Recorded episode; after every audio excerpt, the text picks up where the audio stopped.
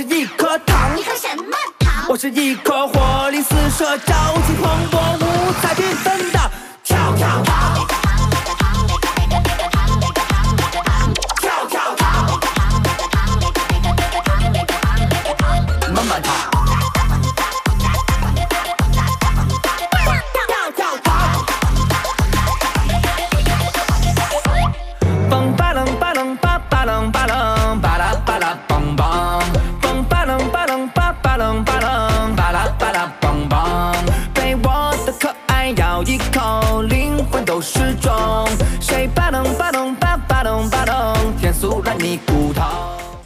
西管胡同新的一期节目啊！刚才我们放的这首歌，哎，又是大张伟老师的一首，哎，不算很经典的歌曲，但我觉得还是挺嗨的一首歌，叫《我是一颗跳跳糖》。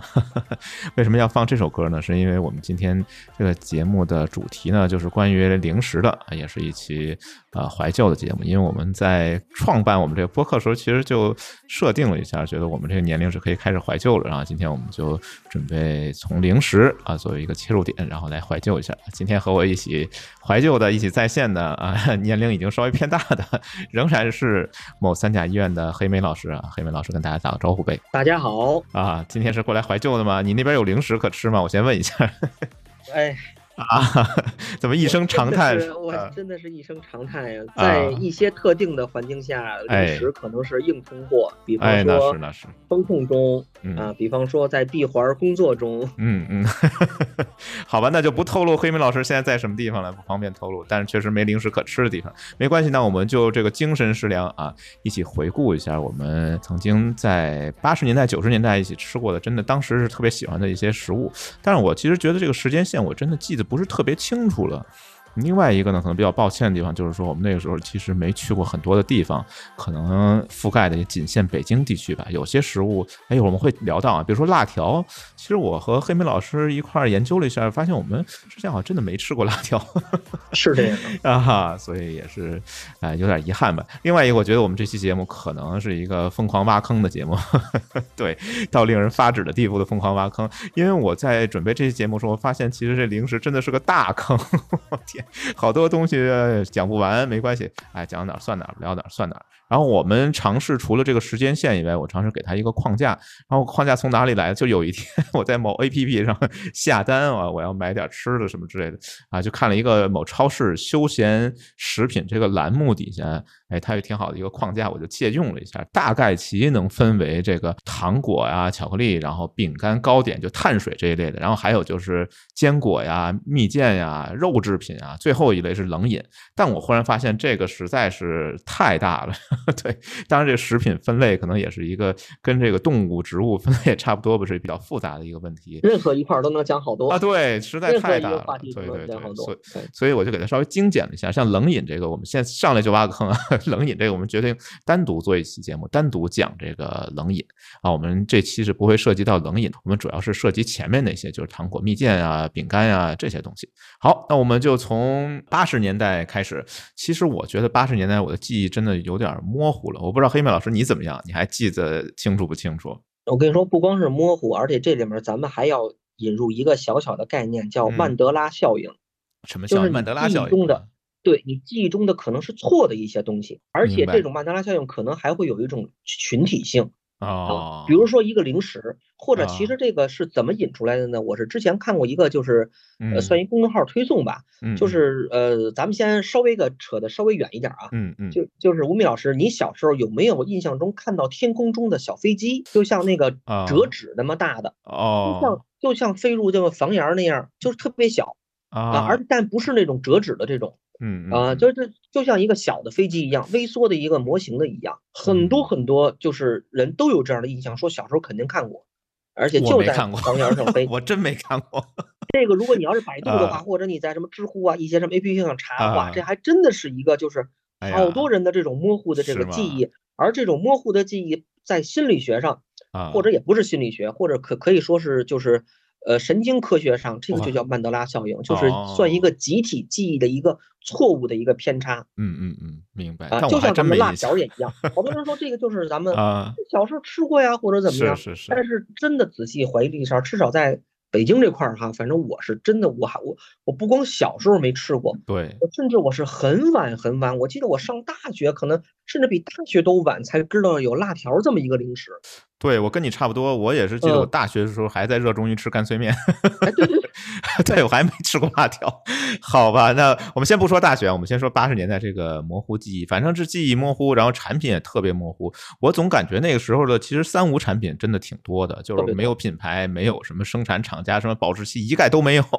我吃了好多这种东西，哎，对对对对，小包装的那种，一毛钱一袋儿那种。哎，对对对，这种东西特别多。我们先一个一个讲。我觉得印象最深的嗯一个三无产品就是这酸三色啊，这不知道还有没有印象啊？就是透明玻璃纸包的那种，然后一共三种颜色：红色、绿色、黄色。但我记不清每一个颜色什么味道了啊。反正黄的，我我爱吃黄的，黄的应该是特别我橘子的我我爱吃带点那个酸头儿的，哦，那可能是橘子的。啊，对。然后这东西不能嚼，不能嚼，你只能搁嘴里含着，用北京话说含着。哎，对，然后含时间长了呢，有一点点水果的那个味道，但也不是特别浓。我总感觉是什么东西 勾兑出来，就是那水果味儿也挺不正的那么一种味儿。然后我有一天我忽然想，这三酸色我还哪儿呢见过？其实你发现没有，黑莓老师，在这个银行柜台上，你偶尔还能看得见，就好多银行柜台上还有酸三色。是是是是这样啊，是这样啊。嗯，但我从来没有知道过说哪个酸三色的这个生产日期、生产厂家一直不清楚。好像后来隐隐约约在那个玻璃纸上看见有那个毅力啊，然后我就想起来，可能八十年代吃的大部分零食都是百年毅力啊。一会儿我们再稍微聊聊这个百年毅力的历史。哎先哎对，先把它放这儿。比酸三色高级的有两种，我们先说其中一种，就是这个大白兔。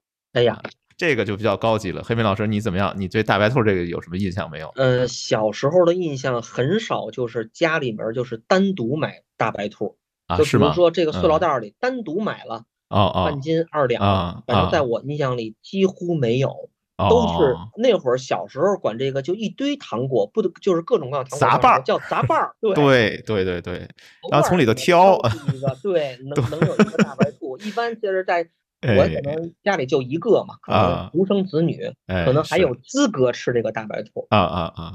啊。我们要不就稍微其实回顾一下这个大白兔的历史，我还查了一些资料，我觉得挺有哦意思，可以值得讲讲吧。啊，首先现在我想澄清一下，就某某百科上有一个误导啊，某百科上说这大白兔是上海冠生园食品有限公司出品。但其实不对啊，这是个误导。真实历史是什么样呢？真实历史得追溯到一九三七年。就一九三七年的时候是抗日战争时期，当时的那个上海啊已经被日军给占领了。虽然日军占领了上海，但是有一部分的地区呢还是当时的这个所谓租界地啊。租界地呢就出现了一种畸形的繁荣啊，因为好多能人吧或者一些资金啊、一些产业都迁移到了这个租界地啊，租界地就形成了一种。奇特的繁荣景象。这个时候，中国的食品工业也在这种奇特的繁荣景象底下得到了一个蓬勃的发展。其中比较优秀的就包括这个上海梅林，现在好像还有，还有一个叫泰康君，估计现在已经没有了。另外一个就是这个冠生园，但是冠生园当时和生产大白兔的这个厂家还不是一家厂子。生产大白兔的这个糖果厂叫 A B C 糖果厂，他们出的这个奶糖呢，也不叫大白兔啊，叫米老鼠。奶糖，对，这个时候都是在三十年代的时候特别流行的这么一个奶糖。这奶糖呢，它最早发源呢也不是国产的啊，也是借鉴的国外啊，从英国的这个牛奶糖演变过来的。一个叫冯伯庸的一个人啊，他开办了这个厂子。然后当时他觉得这个米老鼠的卡通片挺受上海小孩欢迎的，然后他就设计了一个红色纸的，就原来啊大白兔前身这个米老鼠它是红色纸，然后把它命名成叫做这个 A B C 米老鼠奶糖。然后这个东西当时特别贵，对，据说是一般人吃不起的啊。其实后来也挺贵的，我觉得，对，反正是一个高高档玩意儿吧。说一个月的工资当时一般都是两块大洋，然后买一包大白兔需要四分之一块的大洋啊，就这么贵。然后呢，到了解放以后呢，一九五六年啊，公私合营，公私合营以后，这个 A B C 糖果厂就改名了啊，改名叫爱民糖果厂啊，收归国有啊。同时，当时觉得这米老鼠吧有点崇洋媚外的嫌疑啊，所以呢，就上海美术设计公司重新设计了这个大白兔的新包装啊，推出了正式推出了这个大白兔奶糖。这个大白兔奶糖呢，是在一九五九年的时候国庆十周年献礼啊，作为国庆十周年献礼。然后当时有一位专家吧，一位工程师叫蒋茂友啊，蒋茂友先生对这个原始的配方进行了一个改良啊，就是调整了它这个奶粉、奶油和炼乳的比例，然后让这个奶糖的味道呢更纯正，更适合大众口味。然后这个配方也一直沿用到了今天。对，然后到了这个一九七六年的时候，也就是呃，也是一个国有资产组合的情况下，才把这个爱民糖果厂并入到了冠生园的总厂。到一九七六年，就是你才可以说这个大白兔是冠生园的产品。在这之前，其实它跟冠生园还是。没有什么太大关系的，是两个厂家。其实这个大白兔在这个六零年代的时候，也就是所谓这个三年困难时期、三十年自然灾害时期，也是一种救命的一个产品。那个时候就有一个都市传说，说这个七粒大白兔奶糖能泡一杯牛奶。这个好像我真没听说过，可能是没赶上那个时代吧。然后一九七二年的时候，也就是和美国恢复。外交关系的这个时候，然后当时的周恩来总理就把大白兔奶糖作为国礼送给了尼克松，然后像什么赫鲁晓夫啊、勃列日涅夫啊，哎，这些也都收到过周恩来总理赠送的这个奶糖。就是，呃，我不知道黑明老师你看没看过 B 站上小约翰可汗就是说什么苏勋宗，就他们其实也都收到过苏穗宗、苏勋宗啊，都收到过这个大白兔的奶糖。然后后面呢，呃，他就反正一飞冲天了吧。一九九二年的时候，中国评了十四个驰名商标，其中唯一一个食品类的品牌就是大白兔奶糖。直到现在，其实销量也不差。比如说我们。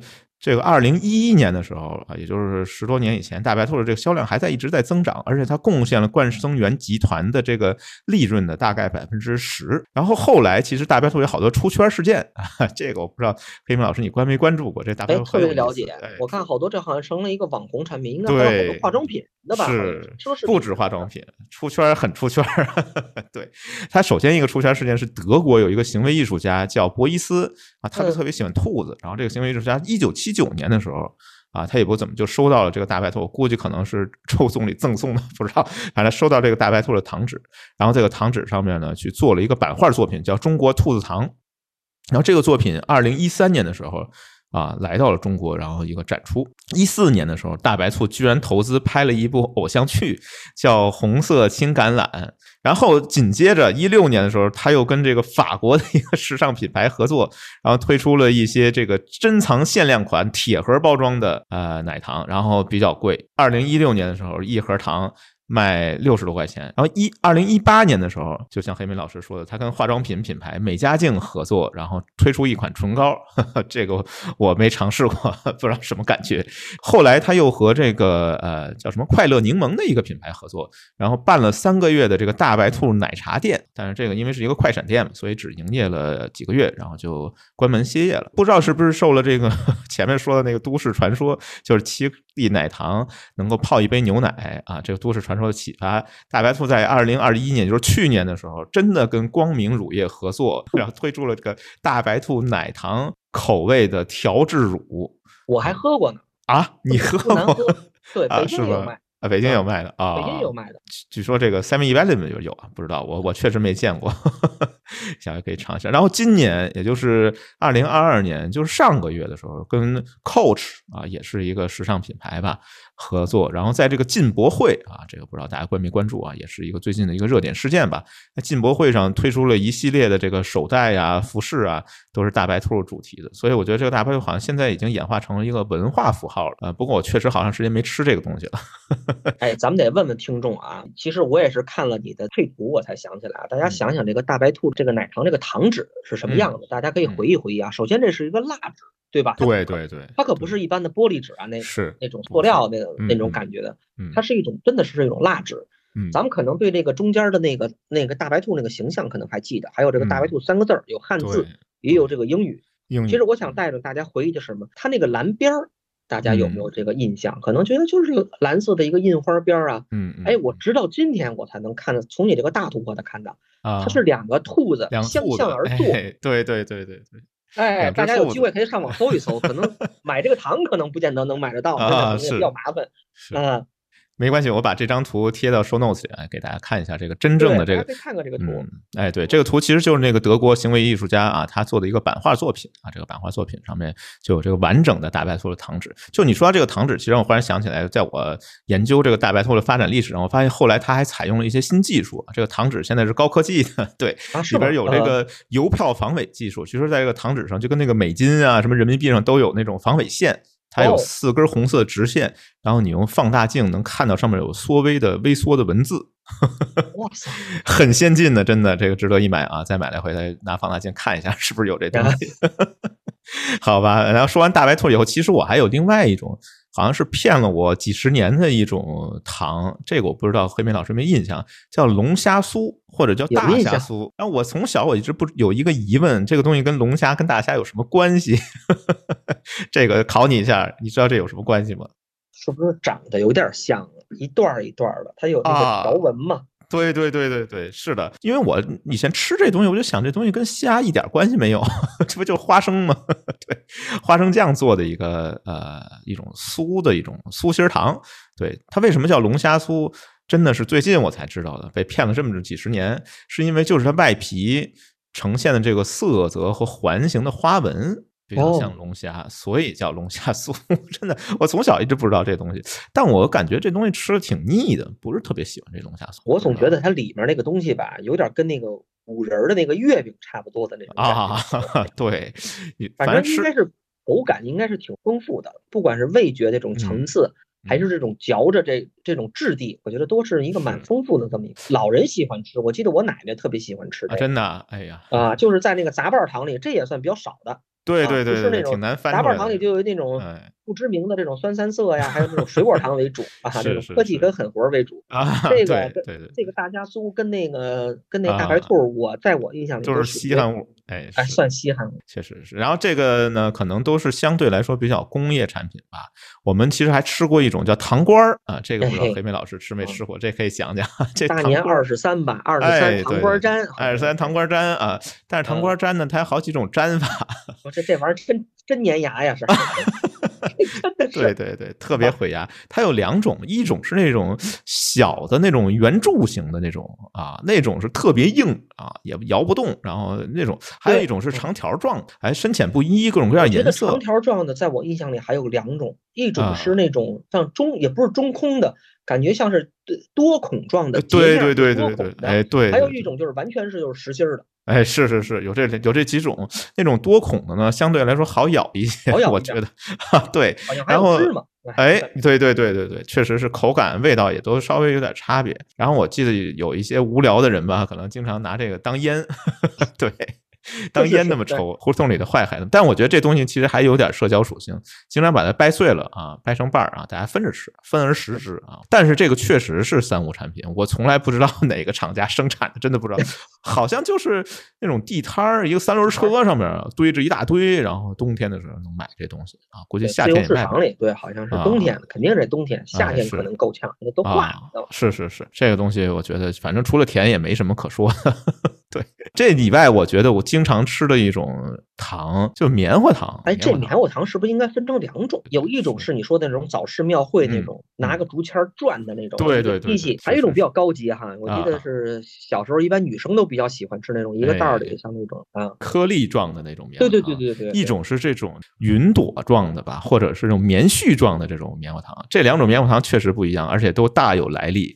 历史都可以追溯的很久。哦，给我们讲一讲。哎，讲一讲，讲一讲。首先说这第一种棉花糖，咱们就说这种像棉絮一样的这个棉花糖。据我的调查，很有可能是牙医们的阴谋。是吗？对，这个东西呢，其实最早可以追溯到十五世纪的意大利啊。当时他们就有这种吃法，就是呢，用个锅，然后把这个糖加热，加热以后呢，快速搅拌，然后拉出糖丝儿，用一个小棒给它卷起来吃。啊，这种东西呢，不过呢，手工制作啊，你想，你要是快速搅拌，用手工搅拌，很累啊，也很复杂，然后只有有钱人才能吃得上。那这个机械化的，就是平时我们吃到这个机械化的这个棉花糖呢，是差不多一八九零年代的时候，就很古老了。一八九零年的时候，美国有位牙医叫威廉·莫里斯，他和一个糖果商合作，他们就发明了这个东西。当时也不叫棉花糖，当时起了一个有点童话感觉的，确实是啊，挺抓这个小孩心的这么一个 名字，叫仙女丝啊，Fairy Floss 啊，仙女丝。我这名字起的挺不错。然后一九零四年在圣路易斯世博会啊，也是一次世博会的时候，首次。公开亮相，第一次公开亮相就卖出了六万八千多根，当时这个售价高达二十五美分一根。这二十五美分什么概念啊？我也查了一下，就是在一九零几年这个年代，二十五美分就是一个非常昂贵的一种食物了，因为一美元可以买下一双靴子，所以你二十五美分。基本上最少能买一个靴子尖儿，对，能买半能买半只靴子啊，就这么贵。当时全美一九九零一九零零年代的时候，全美的货币供应只有七十亿美元，他一一块糖卖二十五美分。到了这个一九二一年的时候，另一位牙医估计也是也 想想拉点病人吧，是不是自己没病人？然后他申请了一个专利啊，这个专利呢就是关于棉花糖的一个专利。这个时候他就起了一个名字叫啊。Cotton candy 啊，就这个棉花糖这个词啊，在一九二一年的时候就被发明出来的吧，或者是被这个牙医创造出来。然后这个东西是像缝纫机一样是脚踩的，对，要用脚踩来那个拉丝啊、抽丝做的。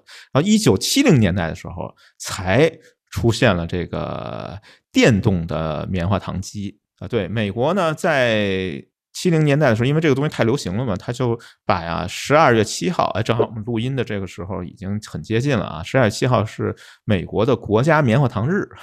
对，哎，我觉得我们也可以啊，吃点这个棉花糖来庆祝一下那个棉花糖日。至于它这个加工的原理呢，刚才已经说了，就是主要就是把这个白砂糖放到这个机器里面加热，加热以后融化成糖浆，然后用高速旋转，就不是像十五世纪的意大利人一样用这种手工的方式来去学啊搅拌，而是用机器啊带动马达产生离心力，然后这个热的糖浆会从一个孔里边喷射出来，喷射出来以后呢，瞬间的冷却，冷却。血之后，它就成为这个糖丝儿，然后再用这个竹签儿给它卷起来。啊，就这样的一个原理。然后这个东西现在居然和这个高科技创业结合在一起了啊！某厂家我就不说是谁了，推出了这个所谓智能棉花糖一体机。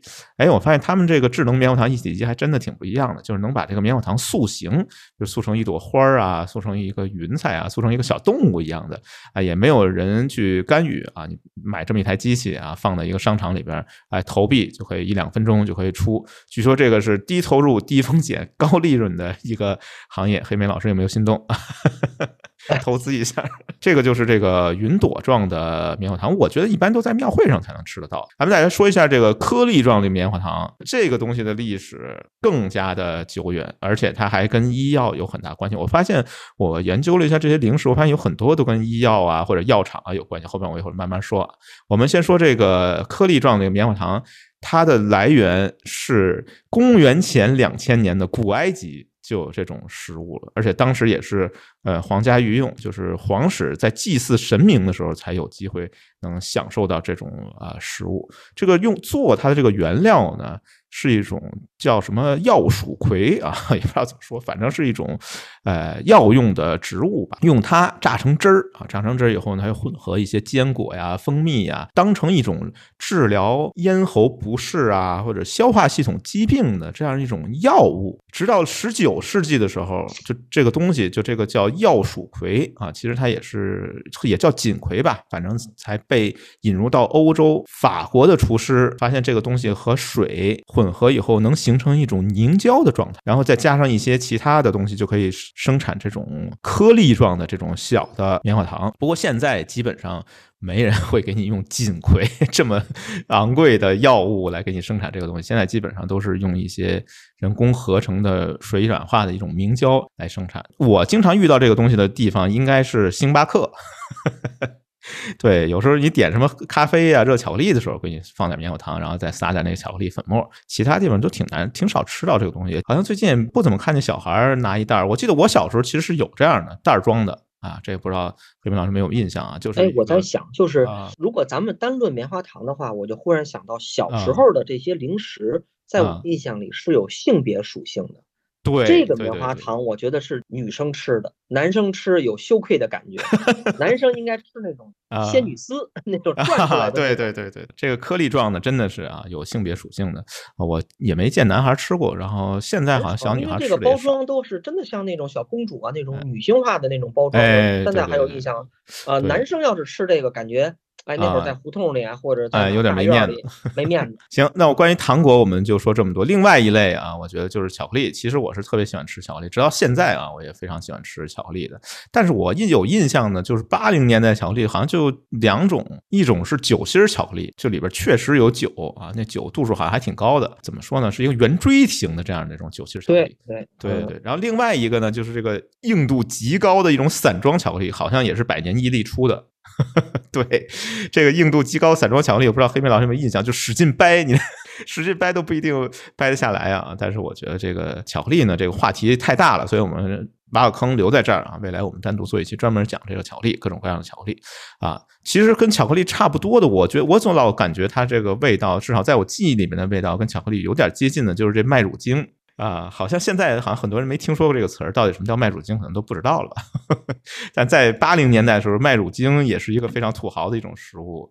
最土豪的吃法，最败家的吃法就是干吃。哎呀，是是，什么叫干吃呢？就是拿勺蒯啊，拿勺用我们北京话说拿勺蒯，啊麦乳精直接搁嘴里边，嘎吱嘎吱嚼，有那么一种说不出来的香味儿吧？啊，这个黑妹老师你体验过吗？这个采访一下。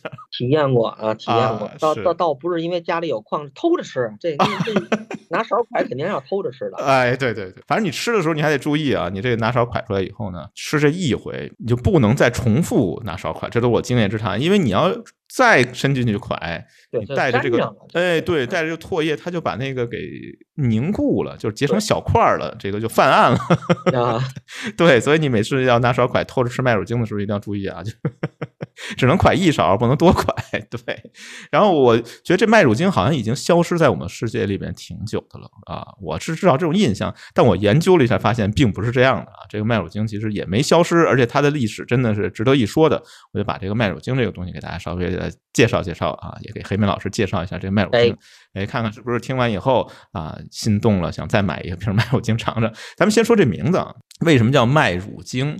三个字听着其实挺怪的，不过我觉得这三个字直接点题。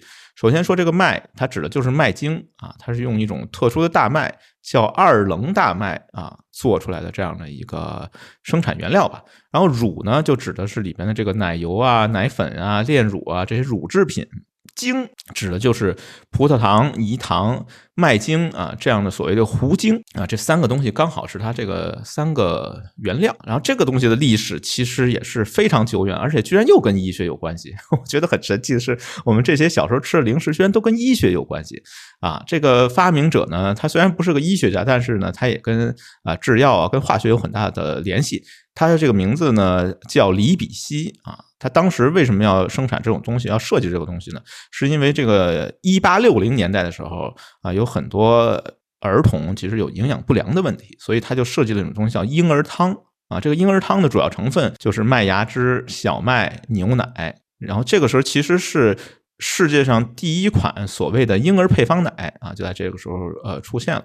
过了几年以后呢，他就和这个英来自英国的叫霍利克兄弟啊，也这霍利克兄弟的哥哥詹姆斯霍利克也是一位化学家，然后他当时呢在为一家这个婴儿干粮公司工作，就跟这个德国的化学家李比希两个人一块合作，然后就生产出了这种呃婴儿汤，当然还没有麦乳精呢，但是还叫婴儿汤。到了一八八零年代的时候，他们这个东西就经过了多次迭代和改进吧，然后就终于成功了啊，申也申请了这个美国的专利，然后正式命名叫麦乳精，是在一八八七年啊，一八八七年的时候应该是清末的时候，对，所以说好像光绪年间就有麦乳精了 啊。由于这种东西它是一个固体粉末的，重量很轻，非常容易携带，也不容易腐烂，热量还特别高，啊，瞬间就在这个婴儿食品当中出圈了。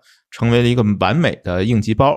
然后到了一十九世纪末二十世纪初的时候，这个时候特别流行去极地探险，然后麦乳精就被这些极地探险家带到了这个南极和北极，还有一张照片啊，就是一个很有名的一个登山家啊，叫 Bird 啊，这个人他就在这个南极的这个罗斯冰架上啊，对，在那儿去探险的时候带了好多麦乳精，然后他觉得这个麦乳精非常好，他把其中的一个山脉。就命名就用这个呃霍利克这个名字来命名，所以我们在南极上面其实是有一个麦乳精山，这个我觉得挺神奇的。麦乳精居然啊在南极有一座山用它的名字命名啊。另外就是呃，我觉得好多产品吧都会被用到战争当中，特别是这些高热量的这些食品。一战、二战的时候，麦乳精也是盟军飞行员，比如说或者是士兵们补充能量，然后逃生装备的一部分。然后到了一九四八年的时候，就是二战结束以后，伦敦奥运会的时候，这个时候麦乳精已经从一个原来就是所谓婴儿汤，就是为了解决婴儿营养不良这个医学问题的一个东西，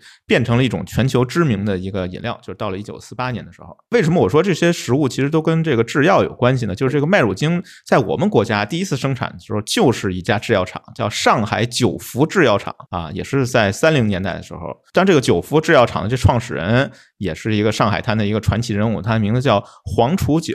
他最早的时候开始是卖眼药的，对你像麦乳精居然是一个卖眼药的生产，也挺神的。最开始卖眼药，然后就办诊所、办药厂，同时他还有跨界的这种习惯啊，跟我跟黑麦老师一样啊，我跨界到了播客，人家跨界创办了这个上海大世界。我觉得爱听相声的可能都知道，比如说我们侯宝林啊，或者是爱听京剧的也知道，就好多人到了上海一定要去这个大世界里面演出的。其实这个创始人啊，就是这个黄楚九啊，他三零年代的时候啊。遇到了一些经营困难啊，因为我们知道三零年代的时候就是抗战了。这个时候呢，他为了解决这个公司的困难，然后当时就和一个叫臧伯庸的人啊，他们俩决定转型，然后就生产了麦乳精。当时呢，他们生产的这个东西其实是我们现在还能吃得到的一种呃所谓的麦乳精或者饮料阿华田，他跟这个公司去借鉴了一下，就从瑞士引进了一个配方，然后生产了这种叫乐口福麦乳精。这个是三十年代的时候，然后到了四九年建国以前。前，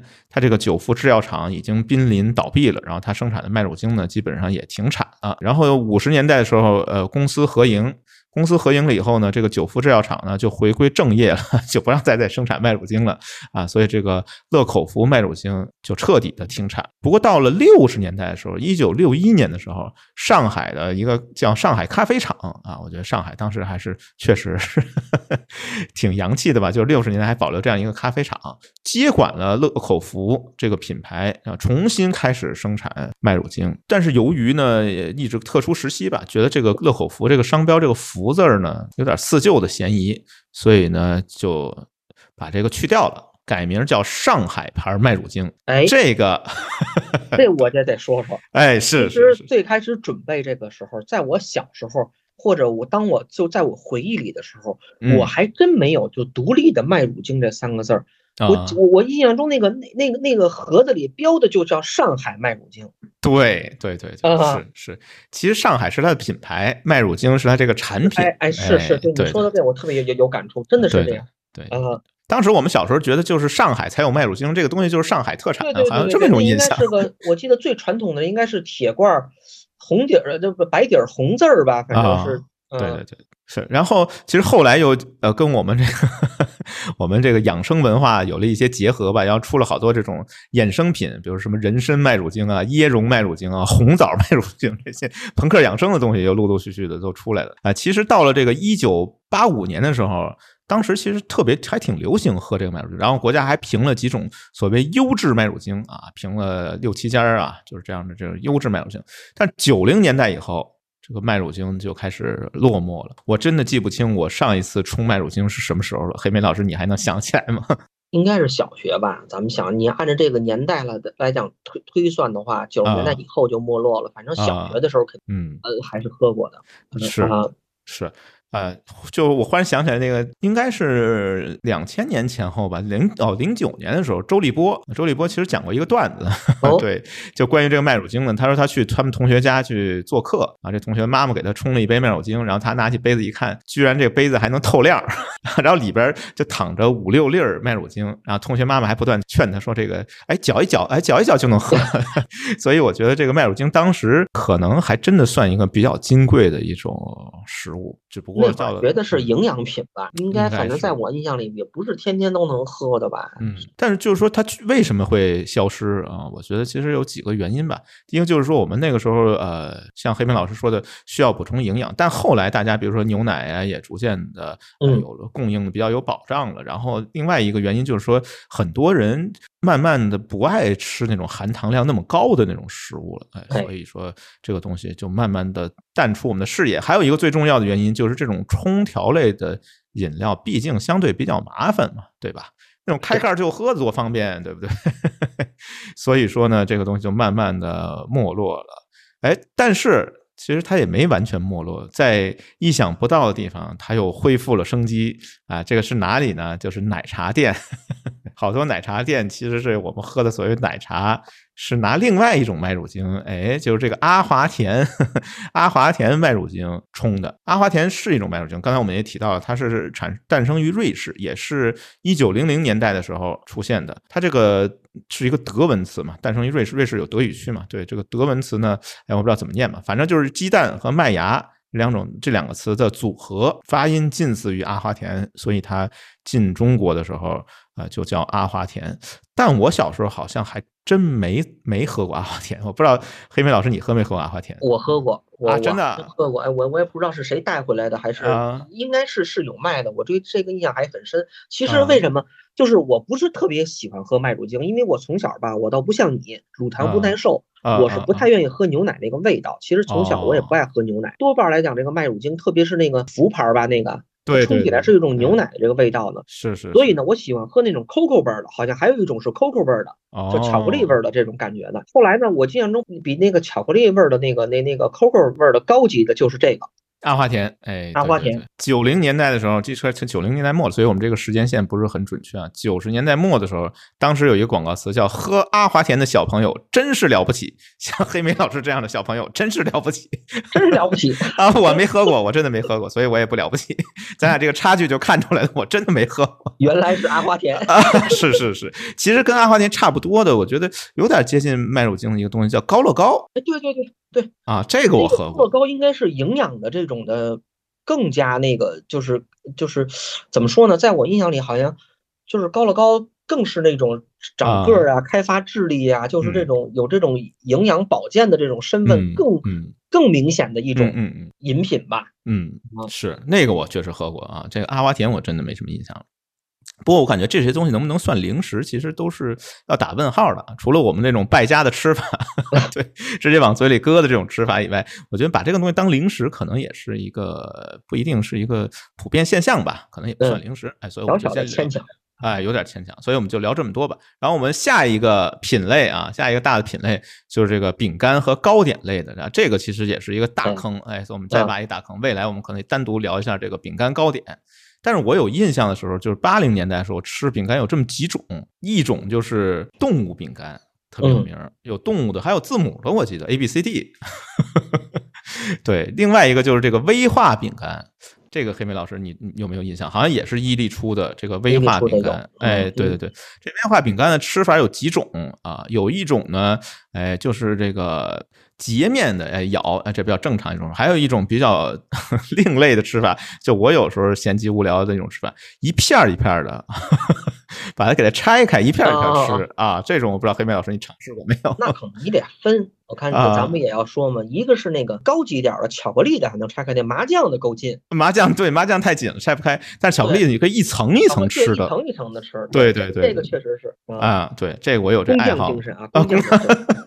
吃的特别细致，特别优雅，叫一层哎一层的吃这个巧克力威化。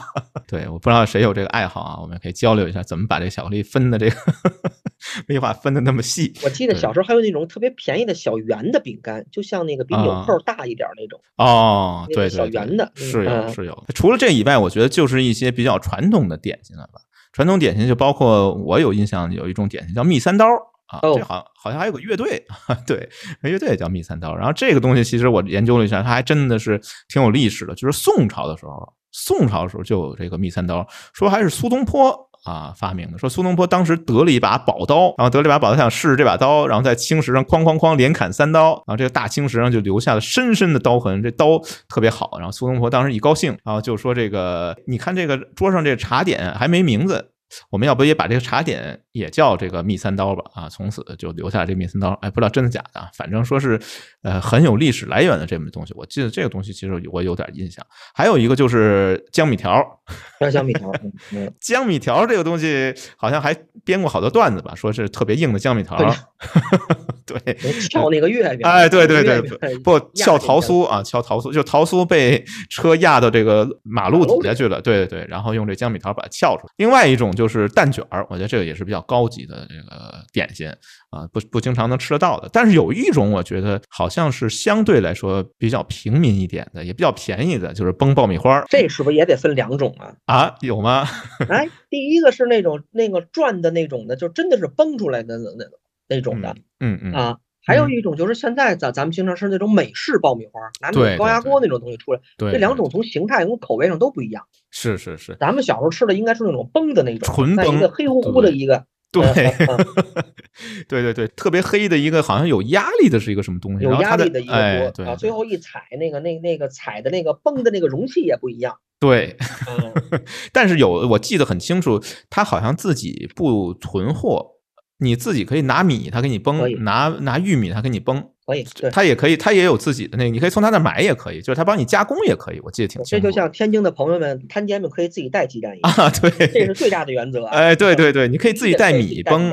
当时我其实不爱吃那个，就是玉米崩的那种，我喜欢吃米崩的那种。哦哦，米对米花儿啊，这个不知道黑米老师吃没吃过，就不是玉米崩的。哎，对对，我比较喜欢这个。好吧，那我们这个碳水类的，我觉得这些其实都算碳水，就是相对啊有粮食啊有热量。另外一大类就是这个所谓的国府蜜饯，这个当然我们北京。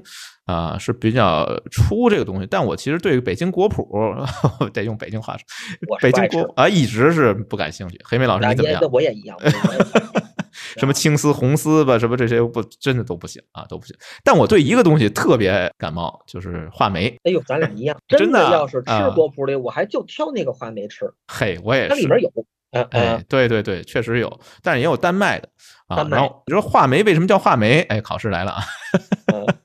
话梅为什么叫话梅？话梅这种东西最早是说书先生用来润口的啊，因为讲说书先生嘛，就跟我们录播课一样，哎，说话说太多了啊，说太多了以后怎么办呢？哎，他就吃一个话梅啊，这刺激一下味蕾啊，刺激一下这个唾液分泌，哎，所以时间长了以后呢，就管它叫话梅，因为当时说书又叫话本啊，所以说书先生吃的梅啊，讲话本的人吃的梅，所以叫话梅啊。哎，我想举手提问，啊。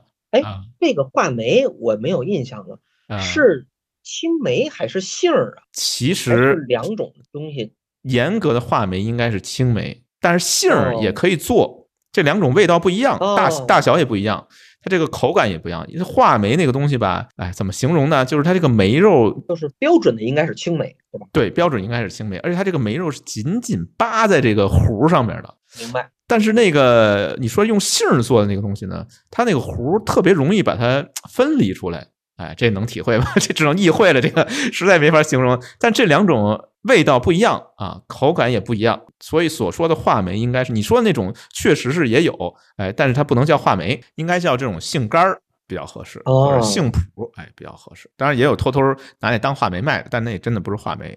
这个我们国家有一个地方叫诏安县啊，福建省的诏安县，是专门出这个青梅的啊，也有好多画梅的出产啊。现在最近我就觉得这个营销真的是挺神奇的，我到某宝上去看了一下，我说这个做这期节目吧，我再体验一下吧，要不买点话梅吧。然后就看这个卖话梅的。也不说哪家了，反正一家商家就是这话梅特别适合孕妇来吃。哎，我常年得备着话梅 啊，真的，我真的特爱吃。我这这常年这家里的桌子上、写字台上啊啊，卧室真的常备各种话梅。嘿，我也是，我也是，我也喜欢吃这个。好吧，除了这个以外，另外一种我们经常吃的一个。我觉得也应该算广义的这个国府蜜饯，就是所谓无花果。之前节目里我们提到过，然后我们被骗了好多年啊，说是无花果，其实里边是萝卜丝儿，小 小袋儿，特别小，比手掌还小，小袋儿，然后一毛钱一袋儿，一毛钱一袋儿。呃黑色的这个包装，对对对对对，上面写着三个字儿“无花果”，竖着写“无花果”。然后你打开以后呢，里边还有一种像糖霜一样的东西，这个裹在那上。讲，在我印象里也有一种豪横的吃法，一口吃进去，一口吃一袋儿，一口吃一袋儿。哎呀，完了，我还真没吃过。点一丝儿一丝儿的嚼啊，对 我都是一丝儿一丝儿的嚼，我真没一口吃过一袋儿。好吧，反正这个无花果其实并不是无花果，跟无花果没有任何关系，就是萝卜丝儿。除了这以外，我觉得我比较喜欢的也是当时比较流行的就是这个所谓山楂三剑客啊，山楂三剑客应该是我们北方比较常见的，就是山楂片、果丹皮、糖葫芦，好吃，对，好吃。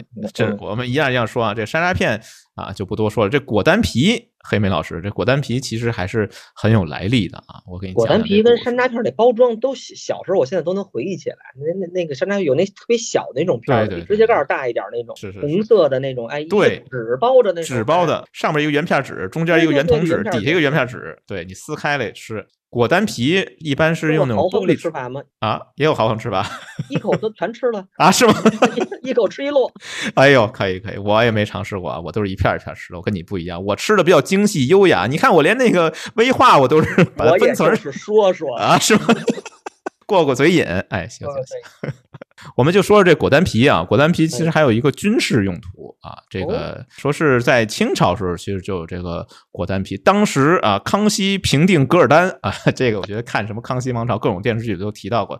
这个其中有一位大将啊，这大将叫高士奇，然后他随康熙啊出征的时候，路过了宁夏的时候，他写了一首诗，这首诗叫《果子丹》啊，这么一首七言的古诗，其中里边有两句说这个草罢军书还灭迹。嘴来枯丝顿生惊，就当时其实呃有一些秘密的军事情报是直接写在这个果丹皮上面，对，然后让士兵骑马去往外送情报。哦，啊，对，即使被人抓住了没关系啊，我可以把这果丹皮直接吃了嘛，你也发现不了我这个情报。那你说为什么不写纸上？纸也可以生吞，但是生吞纸多难受啊！你吞一果丹皮问题不大，对吧？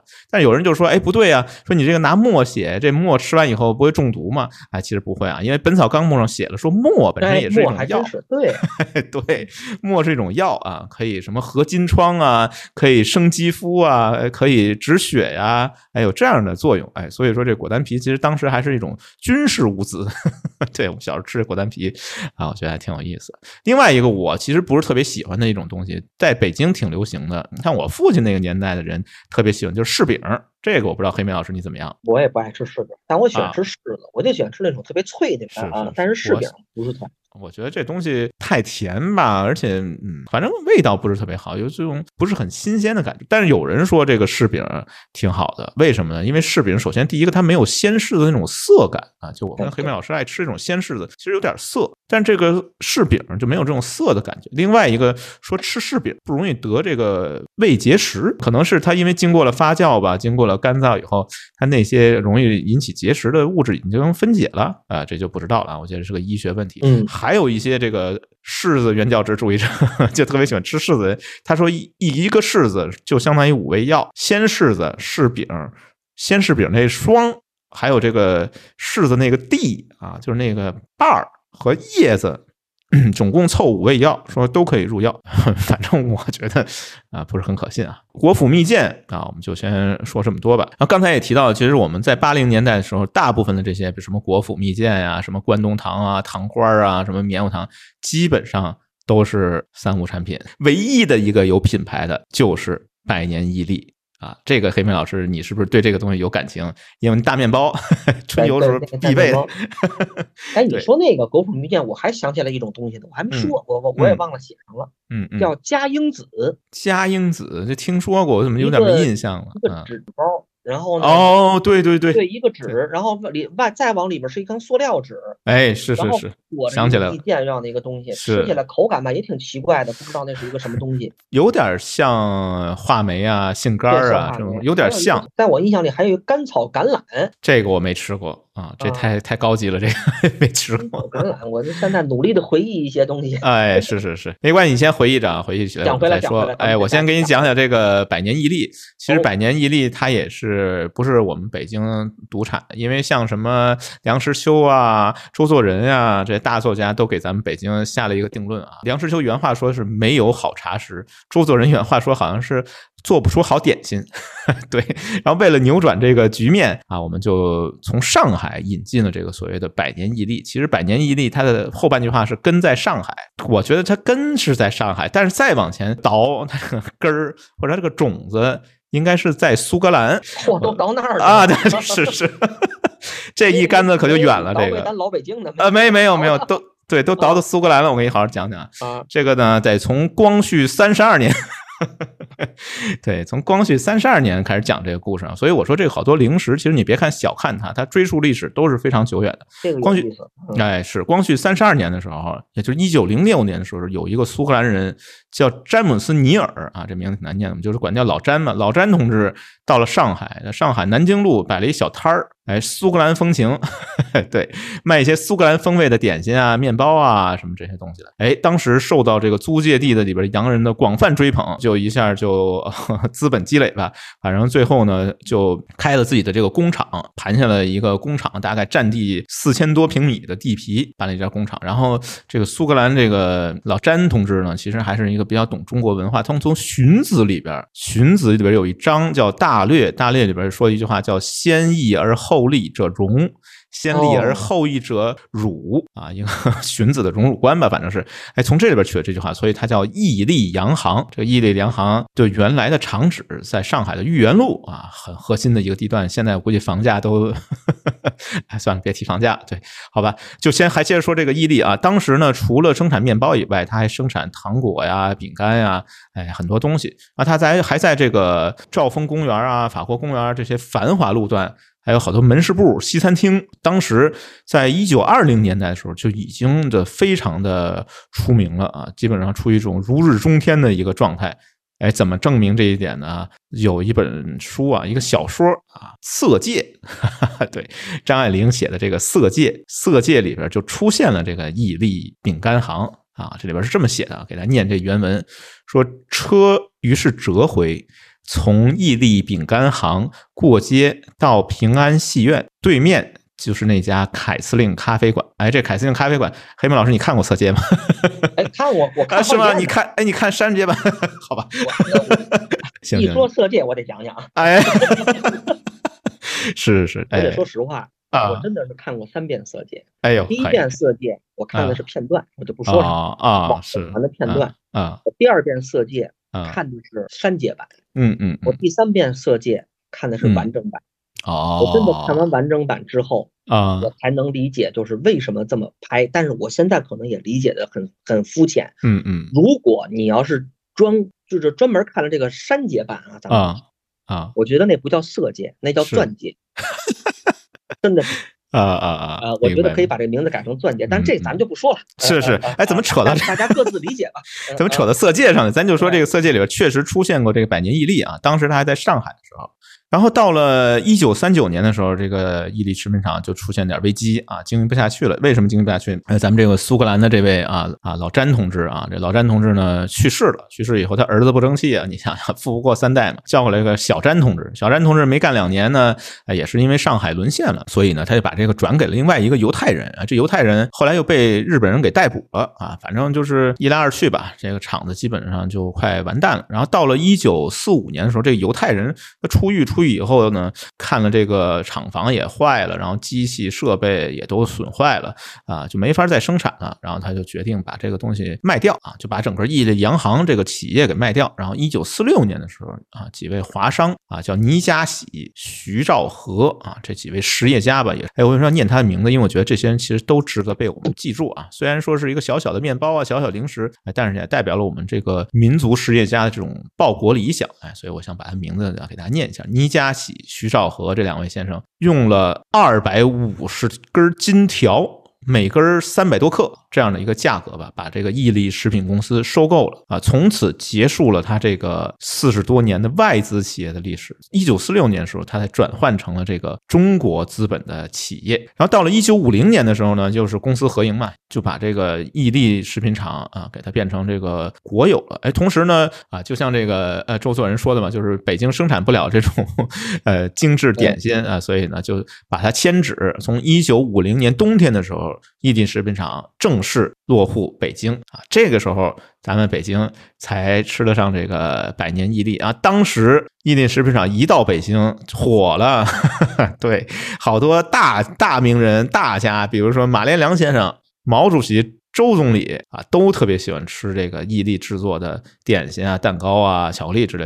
哎，我不知道 周总理吃的是不是也是那威化，还是那特别硬的那个，咱就不知道了。咱就说这个有多火，有一部电视剧叫《正阳门下》。啊，里边就有这么一个情节，说这个主人公韩春明当时呢是在这个伊利上班啊，因为在伊利上班是一个非常的有面儿啊，用北京话说有面儿很体面的一种工作。他给他那个当时的女朋友吧，反正一个追求的女女生啊，女性偷了一个伊利面包，就到这种程度吧。直到今天，就说伊利有多大影响力，咱们北京广安门外。有一个地名原来叫王子坟儿啊，可能因为这地名也不好听，就是因为这个五十年代迁址的。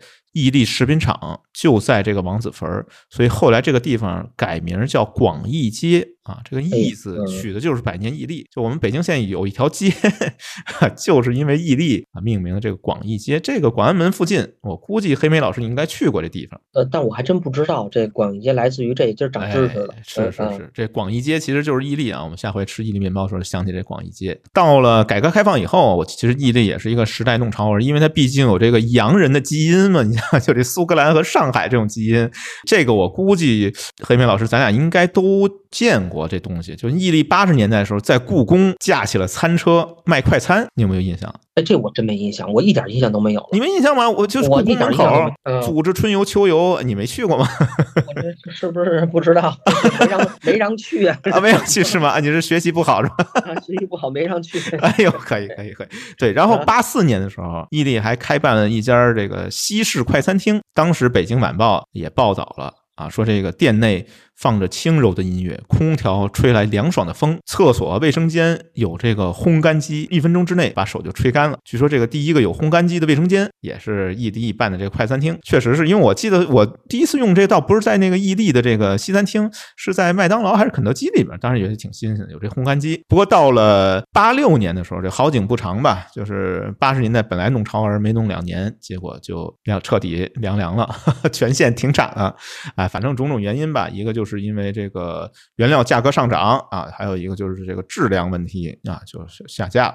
所以呢，九二年的时候大家都无限怀念嘛，就说这个啊，伊利什么时候能回归啊？其实它从八六年到九二年停产了六年，六年以后又重新回归了人们事业，厂房重新打开啊，机器重新轰鸣，然后又开始做面包啊，做点心了。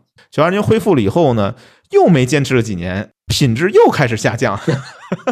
哎，也是没办法吧，反正是九十年代的时候，这个魔幻九零年代，我们下一节啊会讲到。魔九零年的时候，可能大家哎有一些浮躁吧，我觉得是整个时代的一个浮躁。当时的这个所谓果料面包，其实里边就三块果料，什么都没有啊，所以也是被大家诟病嘛。然后二零零二年的时候，相关的这个质量规范呀，好多法规出台以后，伊利才重新变成了一个大家比较认可的一个品牌。演化到了两千年以后，哎，他还收购了这个北冰洋，我们北京人最爱的两大品牌。牌异地和北冰洋其实是一家了。到了二零一一年的时候，就是十多年以前，北京才满大街有这所谓百年异地的这种门店。我觉得好像里边卖的东西跟以前已经不太一样了，什么都有，还有熟熟食啊，对对对，但是已经找不着特别硬的巧克力啊，这些好像威化还有啊，那威化也有有。啊，有吗？你要去的，对对，有有那种那个块儿的那种的。可惜我是相对去的比较少吧。啊，估计黑莓老师比我熟悉。呃，行，那我们八十年代要不就讲这么多，然后放首歌吧，也聊的差不多了，该放首歌了。那放首什么歌呢？就放一首这个大白兔奶糖定制歌曲啊，金莎演唱的，叫《你是我的糖》。哎，来听一下这首。不情不愿的夏天，撅着嘴的小窗帘。心思有谁真的懂？不是装可怜。和你约好的那些，都是不能说的小感觉。你说手心的那块糖，会融化我的世界。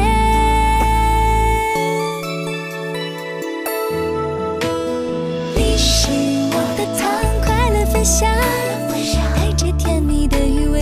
心爱唱，你是我的糖，没了心里就发慌。不情不愿，我情愿。你是我的糖，快乐分享，带着甜蜜的余味，真心爱唱。你是我的糖，没了心里就发慌。不情不愿，我情愿。好，我们听完了。金莎演唱的这个《你是我的糖》以后呢，我们就结束了八零年代的零食的回顾。啊，八零年代呢，刚才我们给了一个关键词，就是模糊啊，真的是产品模糊，记忆也非常模糊。刚才讲的对不对？其实我也已经没什么把握了。哎，我们就进入到了九零年代。九零年代我给的关键词就是魔幻，前面这个模糊，这个就是魔幻。九零年代真的是有各种各样的魔幻和传奇啊！这一趴我觉得应该比上一趴，上一趴可能有点沉闷吧。这一趴我觉得应该是各种奇特 传奇该出现了。其中咱们就先说这个，接着说这个糖果啊，从糖果开始，那糖果就。极大的丰富了，出现了各种神奇的东西，比如说啊，话梅糖，哎，就把话梅和糖结合在一起；香烟糖，哎，我觉得这个香烟糖可能就是从前面那个糖官儿 演化过来的香烟糖，哎，真的可以长得很像烟，哎，可以叼嘴里边吃。还有什么口红糖？最神奇的是这个哨糖。和跳跳糖，咱们要不先说这哨糖？哨糖啊，哎，对，哎，中间有个圈儿，你试着吹过吗？黑明老师，我吹过呀，我我这我等等，我给跟各位那个听众说一下，这个不是曼妥思啊，啊，不是不是，曼妥思不行，这这是哨糖，不一样，不一样，对，它里边关键在于那个圈儿的大小，我记得哨糖那个圈儿没有那么大，对。对你太大了，就就是吹不动了嘛，对，吹不响啊。这个我研究了一下，后来出了一种糖，应该叫宝路。宝路那个宣传语不知道黑妹老师没印象，叫有个圈儿的薄荷糖。哎，我还真混了，我以为曼妥思呢。对，是宝路。宝路，对对对，宝路。宝路，对对，这个东西叫宝路。宝路有个圈儿的薄荷糖。这个玩意儿其实也是很有历史啊！我不做咱们这期节目也真的不知道啊。这个历史呢是来自于美国，当时有一个糖果的品牌叫救生员啊，Life Saver 救生员，他们开始最早开始生产这种中间有个圈儿的这种薄荷糖。为什么生产这薄荷糖？据说是为了安全。说这个安全，因为你像家救生员嘛，对吧？这个长得中间有个圈儿，也挺像那种救生圈的。说这个是因为以前的这个薄荷糖经常出现那个卡喉啊，就是这个窒息卡喉啊。当时这个救生员糖厂呢，就想出一个办法，在这个薄荷糖中间掏一个洞，即使呢它卡在人的喉咙里边呢。不影响你呼吸，所以他就觉得比较安全。还有一种说法呢，说这个中间有个圈儿是可以让它更甜，就影响这个糖的这个溶解速度。说你吃这种有圈儿的薄荷糖的时候，哎，会觉得它更甜。还有一种说法呢，是说有个圈儿以后呢更清凉。说这因为你这圈儿嘛，你呼气的时候呢，这个气从这里边通过啊，然后让这个薄荷粉可以在你口腔里边分布的更广泛一些，所以你吃起来更清凉。但我这些都没有说服中国市场，中国市场对它认知是能吹当哨吹，所以那时候我们流行的一种糖叫哨糖，现在应该没有了。我觉得这哨糖就说这么多吧，其实也挺有来历。另外一种。就是这个跳跳糖，哎，我们开头放那首歌啊，也是这种这个跳跳糖。跳糖呢，这个糖其实也是很有历史的。我发现那个时候我们觉得不以为然的东西，其实它都有一个很久远的一个历史。这个呢，是一九五零年代的时候，五十年代有一个食品公司叫通用食品公司，它也是一个化学研究员啊，他研究出来这样的一个食品。八十年代的时候就开始卖这个糖，但卖了没多长时间。美国就有一个都市传说，说这个东西吃多了会导致胃部爆炸。对，然后由于这个都市传说过于泛滥了，好多人都相信，所以这个跳跳糖这个销量就一度下降。然后后来好像。美国有些城市说，这个食品药品监督管理局专门设立一个专线，那专线就用来跟那个父母解释说，跳跳糖吃多了，小孩不会窒息，也不会造成这个胃部爆炸。然后当时美国还有一个综艺节目吧，综艺节目为了破除这个谣言，他就做了一个实验，选了一口猪 啊，给这个头猪灌了很多大量的这个跳跳糖，然后发现它也没有爆炸。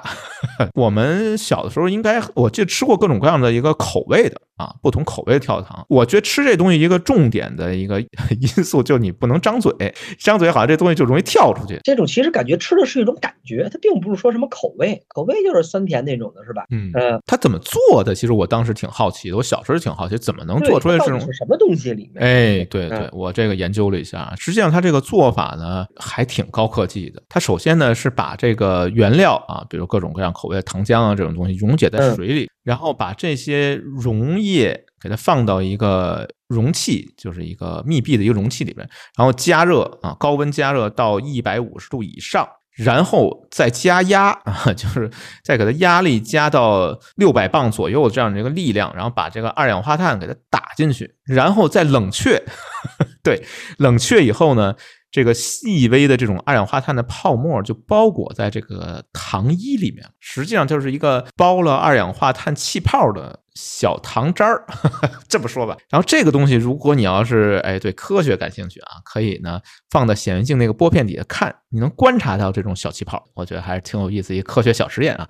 哎，这个有显微镜的同学，我觉得可以尝试一下。美国还有专门啊研究这个跳跳糖历史的专家啊，有一位博士，他写了一本书，专门讲这个跳跳糖的，说这个跳跳糖美国革命性糖果的幕后故事。嗯，然后他就采访了这个刚才提到这个跳跳糖的发明人人啊，这发明人的后代，然后还有一些参与了这些跳跳糖的研制啊、改进的这样的一些公司。然后现在呢，好像它被卡夫啊卡夫食品收购了。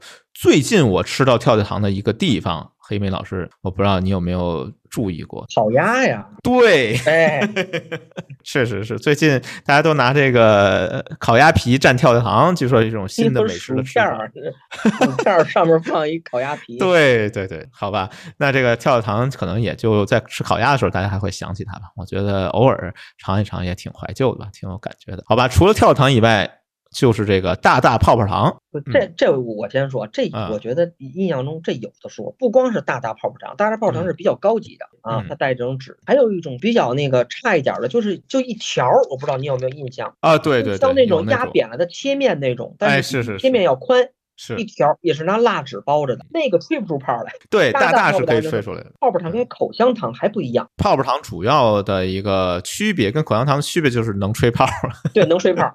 对，也是它的一个主要的卖点啊。当时就是，好像我记得并不是小孩儿专利，比我大点的一些青年嘛，我觉得也特别喜欢吃这个，然后就练这个吹泡。吹泡还有不让吃，还有谣言呢，说不小心咽了肠子就粘上了。对对对对对，有这么一个说法，确实有这种说，跟这个美国这个跳。跳跳糖导致这个胃部爆炸，其实差不多吧，都是这种都市传说。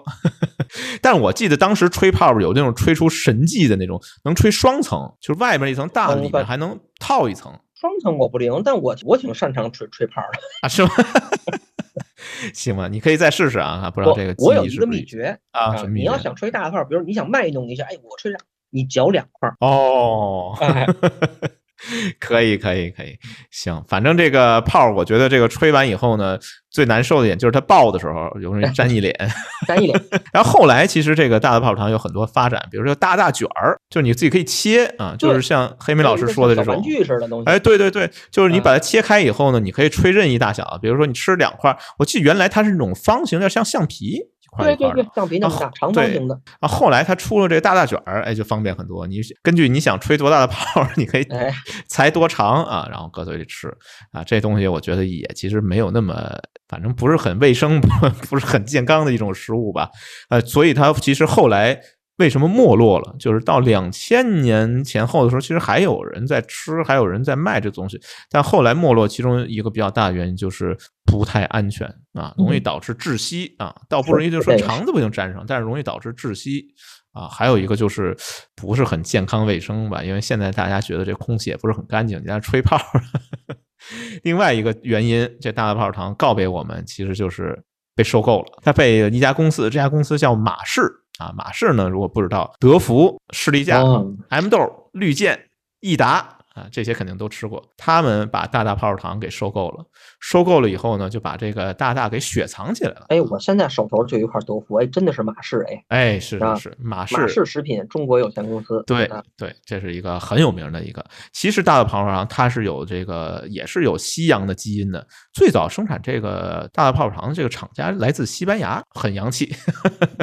对，然后八十年代的时候进的中国啊，才开始出现在我们视野里边。其实它是一个外来的。品牌说完外来品牌，其实我想说的一个，这个我估计可能真的会暴露年龄。现在一般人应该是没怎么吃过布老林黑莓老师，有印象，我吃过，好吃。哎呀，是是，彩色的纸，闪亮的，闪亮的有一个人头，哎，对，有一个人头像。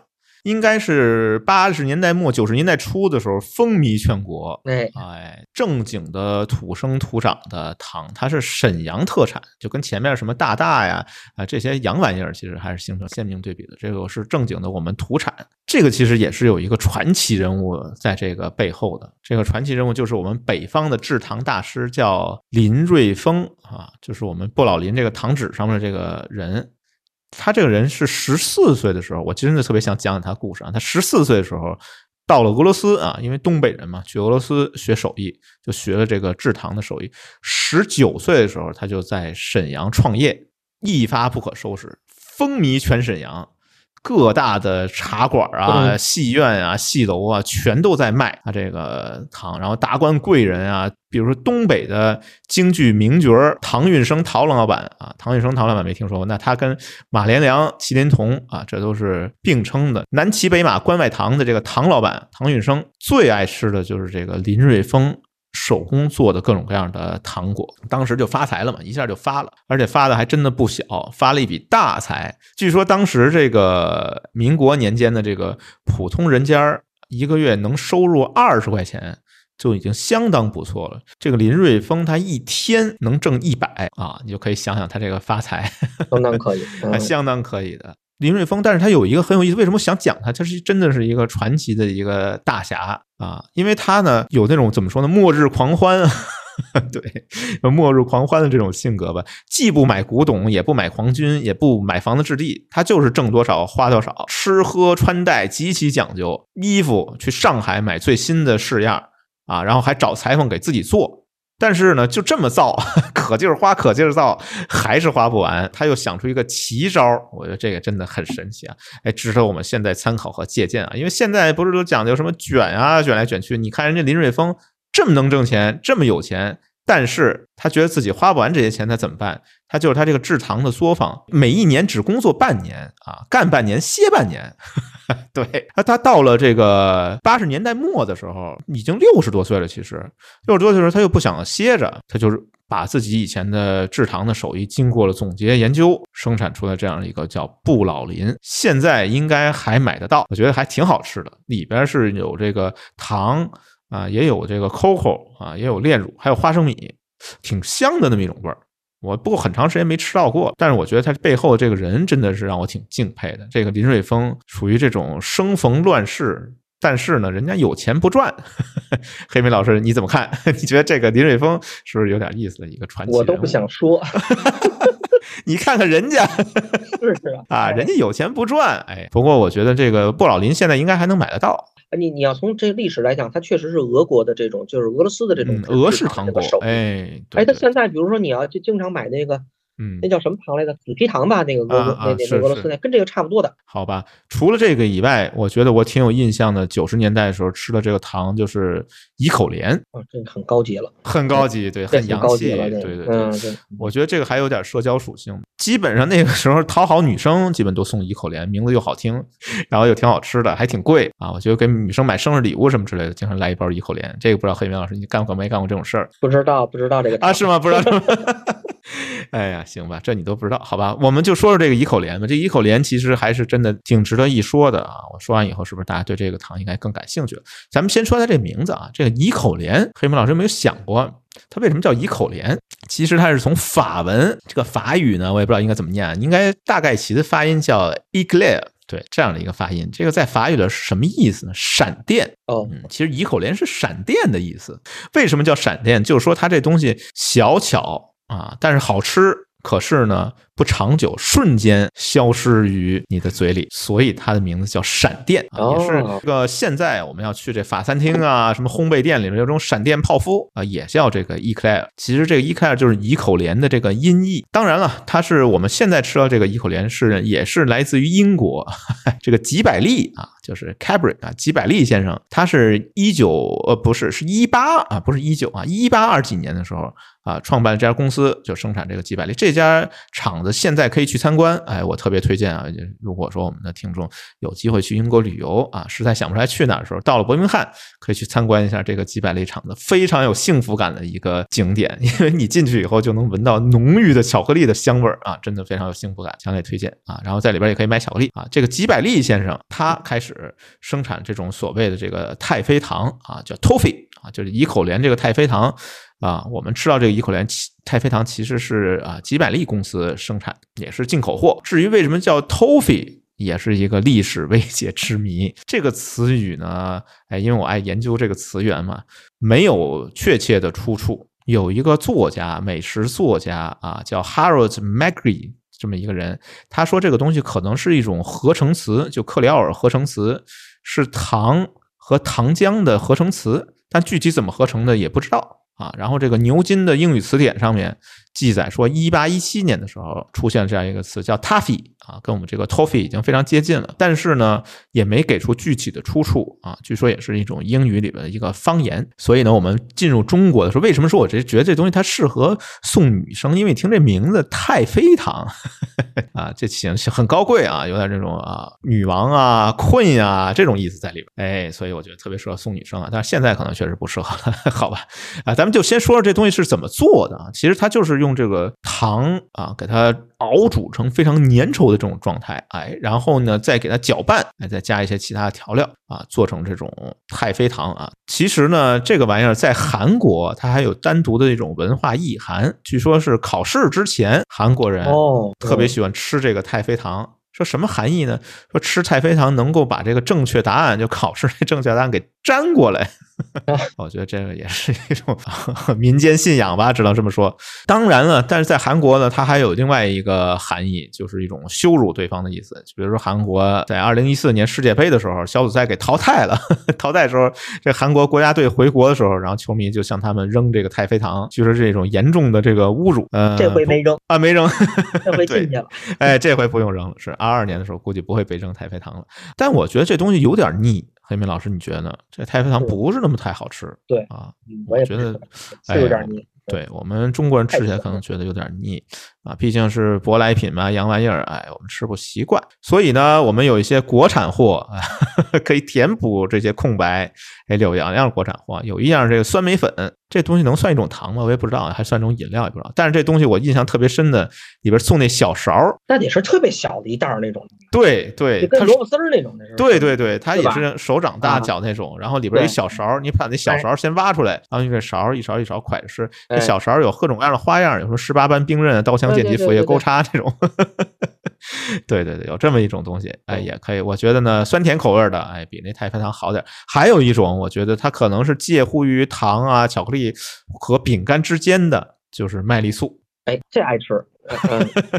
对我其实最近有的时候我碰见的时候，我还买两包呢。但是我忽然发现，咱们其实吃的这个麦丽素都是山寨货。